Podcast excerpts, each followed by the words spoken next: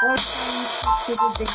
Eu vim conversar com vocês hoje sobre a importância da documentação pedagógica. Ela é importante porque é, ela reflete a nossa escolha que nós fizemos lá atrás, quando nós escolhemos a nossa carreira na faculdade.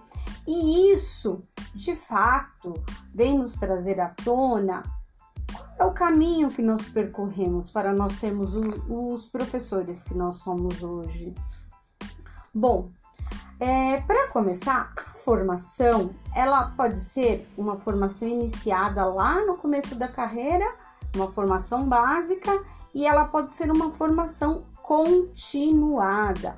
Uma formação continuada é aquela ao longo da vida, ou seja, nós nunca paramos de aprender de aprender, de ter novos conhecimentos, de ter novas oportunidades, não pararmos na vida, não dizer está pronto e acabado. Não.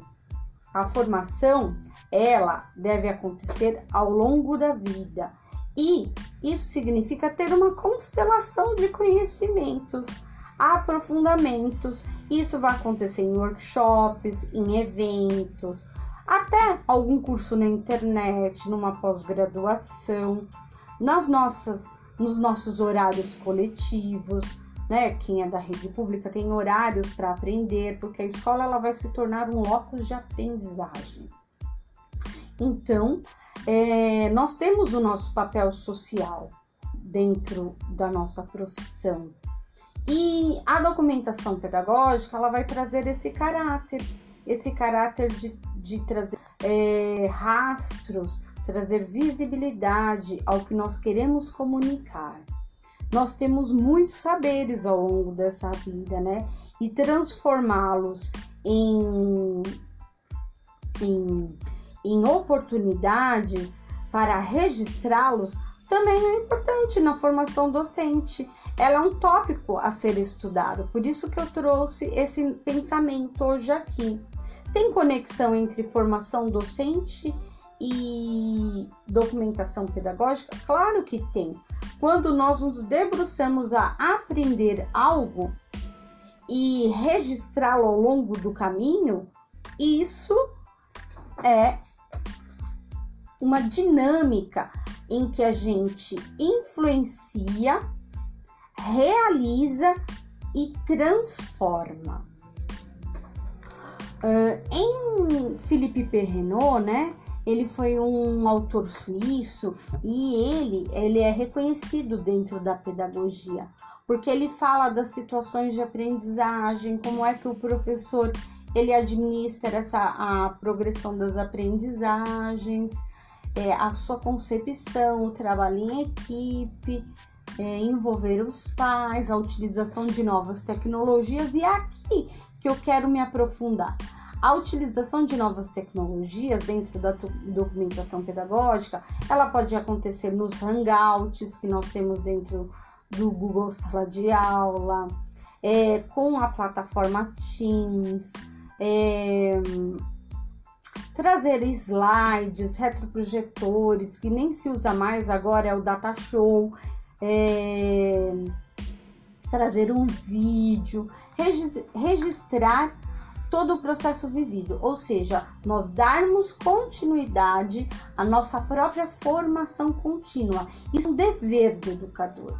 Eu acredito muito nisso. Nós não podemos ficar parados numa situação e num, numa forma de registrar, porque a educação infantil ela não tem aquele caráter de, de, ter, um, de ter uma avaliação de conteúdos. Não, nós registramos dentro da educação infantil, na, no relatório de desenvolvimento da criança, aspectos em que ela estava lá no começo de uma forma e ela finaliza ali dentro daquele ano, dentro daquele semestre, os seus avanços, né?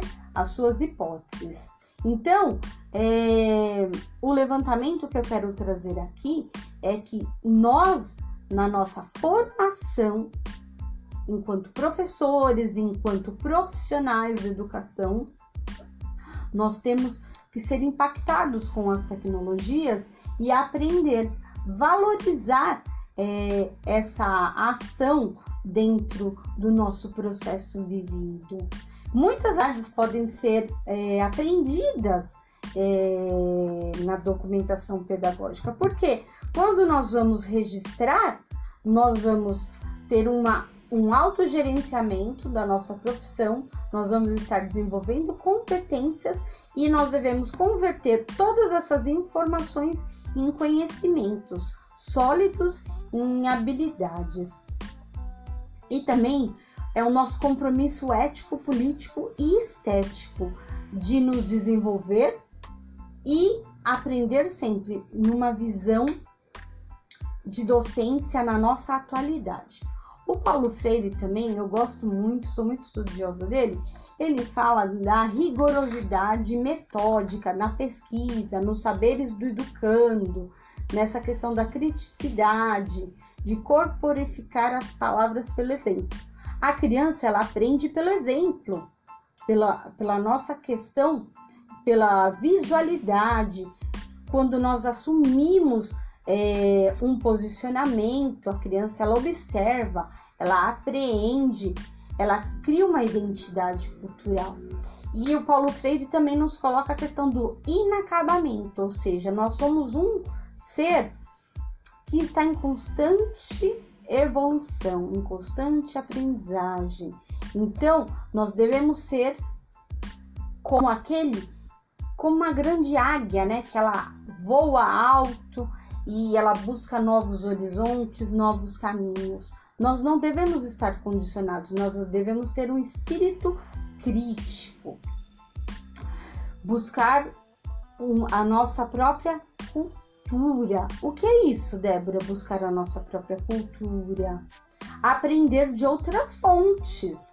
Por exemplo, nós podemos aprender sobre cinema, sobre recursos tecnológicos, sobre o meio ambiente, sobre arte, sobre pintores. Buscar em outras fontes, isso aumenta o nosso repertório e também faz com que até nós enquanto profissionais, é, possamos ampliar a nossa forma de registrar, não é?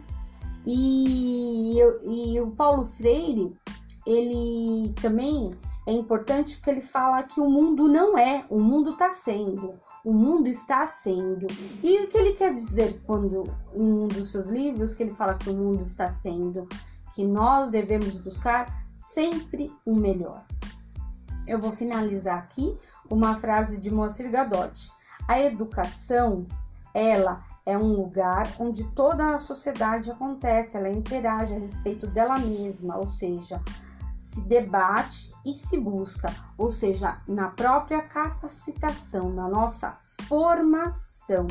Então, é a troca, é o aprendizado, é a nossa busca, é deixar ferramentas que nós possamos olhar ela e dar sentido a tudo que a gente faz.